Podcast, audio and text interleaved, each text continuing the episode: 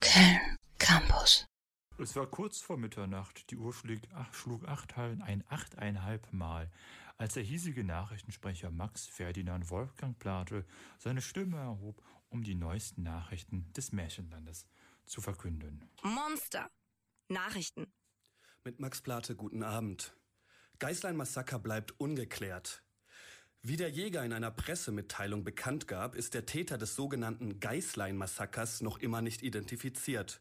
Die sterblichen Überreste von sechs Geißlein wurden letzten Freitag in einem Einfamilienhaus am Waldrand entdeckt. Lediglich das jüngste Kind wurde unversehrt aufgefunden. Der mutmaßliche Täter hatte sich als die alleinerziehende Mutter der Geißlein ausgegeben und sich so den Zugang zu dem Haus beschafft. Dies gelang ihm dadurch, dass er ein Stück Kreide aß und seine Hand in Mehl tunkte. Die Täuschung war perfekt, so der Jäger. Der Jäger und das Kriminalamt empfehlen nachts nicht mehr Leute mit sehr hohen Stimmen in Wohnungen zu lassen und diverse Standuhren als Versteck im Wohnzimmer aufzustellen. Diese erwiesen sich bisher als noch die sicherste Methode, dem Mörder zu entkommen. Das überlebende Geißlein befindet sich derzeit in Obhut des Jugendamtes.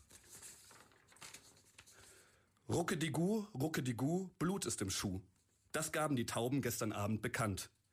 Bei der landesweiten Suche nach des, Prinz, des Prinzens nach Zitat der einen wahren Liebe kam es immer wieder zu Betrugsfällen. So auch gestern in einem Stadthaus nahe des Märchenschlosses. Zwei Töchter der bösen Stiefmutter schnitten sich ihre Zehen ab, um in einen gläsernen Schuh zu passen, den die gesuchte wahre Liebe auf dem Ball des Prinzen zurückgelassen haben soll.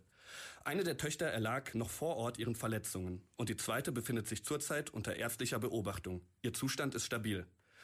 Seit nun einer Woche fahndet der Prinz nach einer Frau mit Zitat viel Humor, schönem Aussehen und Schuhgröße 38. Die Suche blieb bisher unerfolgreich.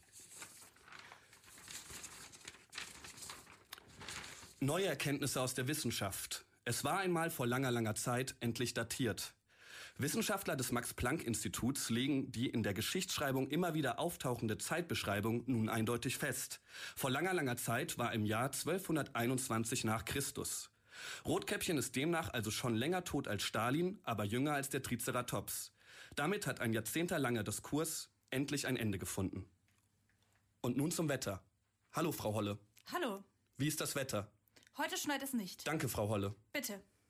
Das waren die Märchenland-Nachrichten mit Max Plate. Guten Abend. Köln Campus.